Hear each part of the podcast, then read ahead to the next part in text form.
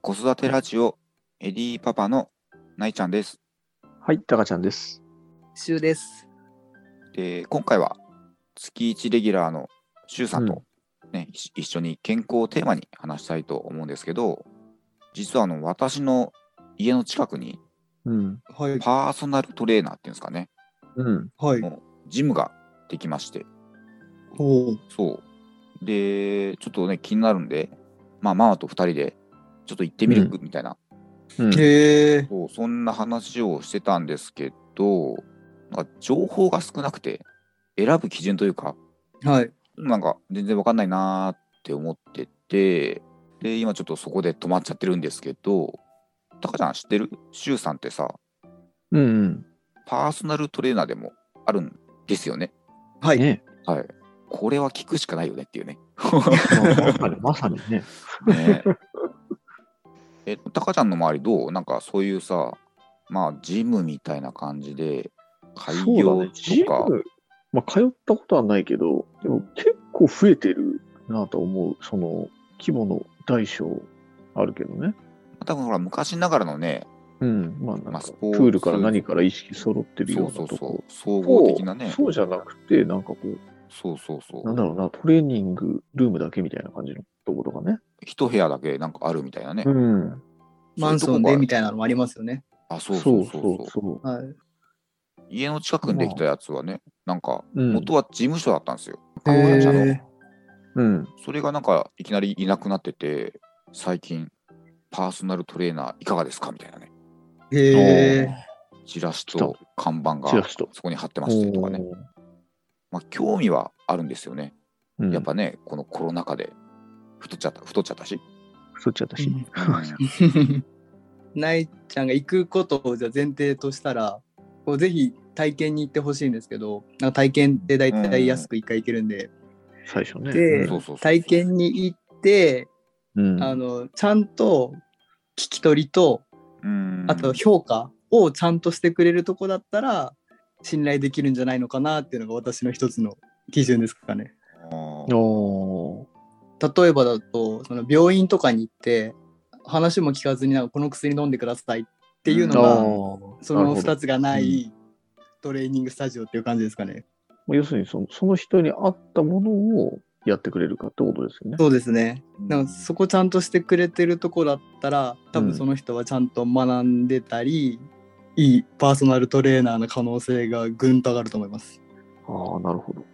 なんか資格とかってはい。うん見見た方がいいんですかねそれも全く分かんなくて、あこーの希少な国家資格持ってますみたいなはいおーことをな言っんてかて。業種によってそういうのって異なりますよね。はい、パーソナルトレーナーに関して言うとあのたくさん資格持ってる人はあの、うん学んでる人っていう、あ、なるほあどね。あ、なるはい、え逆に言うと資格いっぱいあるんですね。そうもう腐るほどあるんですけあ そうどなんだ。でもね意欲がない人は多分そういう資格も取らない人が多いのでうーんほど。あーやたらプロフィール見てずらずらずらって並んでたらあの信頼できるなっていう一つの基準にはなる業界だとな思るいほどます。ね。はい、うんいろんなパターンでも対応できますよっていうことなんですかね。そうですよね。なあの、まあ、生ものなんで、そはいの運動の知識が、こうどんどんどんどん新しいものが出てくるんですよ。うん昔のまま止まっちゃってる人も結構ういんらっしゃるのあーなでる、ほど、なるほど。はい。一個基準としては学んでるっていう一つの指標になるかなと思います。うんなるほどねまあまあなそうか。相手のこともちゃんと聞いてくれて、はうい。んでもそのために自分もちゃんと学んでてはい。でその知識をもとに、まあ、ジャッジというか評価してくれはいる、。うんうん。うん、その2つがあれば、素敵なトレーナーさんだと思います ね。それやっぱり行かないと分かんないですね。そうですね。わかんないですね。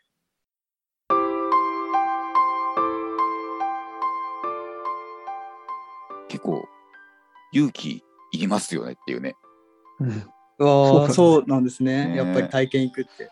やっうんぱり、まあなんかそう続けなきゃいけなくなっちゃうかなとかね。あまねそうそれはあるね。若干それはあるよね。もし合わなかうったらどうしよう。んやっぱ最初のハードル高いかなって思っちゃうんですよね。まだパーソナルトレーナーナーつけるって、あんまり主流じゃないというか、周りお二人いますうーん、いないと思う。ああ、そういう感じですね。あんま聞かないですねあ。んまりそうだね。身の回りで誰か。ね、ジム行ってるっていうあ、人そもういそるうそけうそうど、。ジムで走ってきたとかね、もしかしたらいるのかもしれないですけどね。うん。ハードル最初高いなっていうのがやっぱあるから、うんでもそうか、やっぱり踏み出さないとってとこですかね。そうですね。うんまあ、体験行く分には全然あのそこで帰る人もいらっしゃるんで、一回体験行くがおすすめですね。これなんかひょ評価っていう話あったと思うんですけど、こんな悩みがあるんですけどっていった中で、はいうんこんな運動いかがですかそんなことなんですかね、この評価っていうところでえ言っうと。と今だとやっぱり最初姿勢とか動作だったり、うんあと呼吸とか、もうさらに言うと、その神経的なものとか、そういったところまでちゃんと見てくれる神経。ところはあります。いやそういうのがなくじゃあ今日はこれやりましょうって言ったら、うんあー一世代前のトレーナーさんなのかなって思っちゃあいます、なね。るほどね。あ、もうなるほどね。テンプレートじゃないですけど、うんはい一定の誰でもまあベーシックなところであって、はいはい、うんそれをある程度強制的にやってもらうみたいな。はい。あの大手フィットネスクラブの初回って大体そういう感じですよね。あーあ目的だけはまあ聞いてもらうんですけど、まあ、その後は、じゃあベーシックなこのマシンとこのマシンをやりましょうっていうのが、多分多くの人が、あのー初めて行くジムでうん体験する状態ですかね。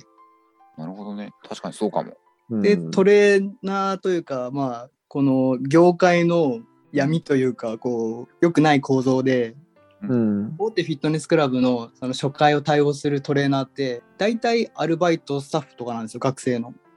あそうなんだ学生か、そうですよ。はい学生。まあ勉強中の人ってことですね。その学うん生たちはそこで学んで結局パーソナルトレーナーになっていくんですよ。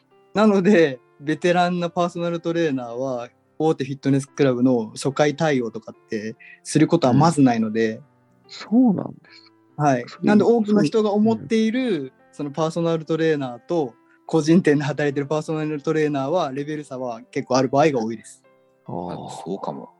ちょっと思い出しましたけど、なるほど私も行ったことあるわ。大手の体験。やっぱそんな感じですよ。なんかちょっと若めのですよね方が来て、でまあ一通りやってみましょうみたいなあの感じ器だ具っのたか使いな。方とかそういう感じでう。ん、でうん特になんかね、聞かれなかったかも、その時。あ、そうん、そうですよね。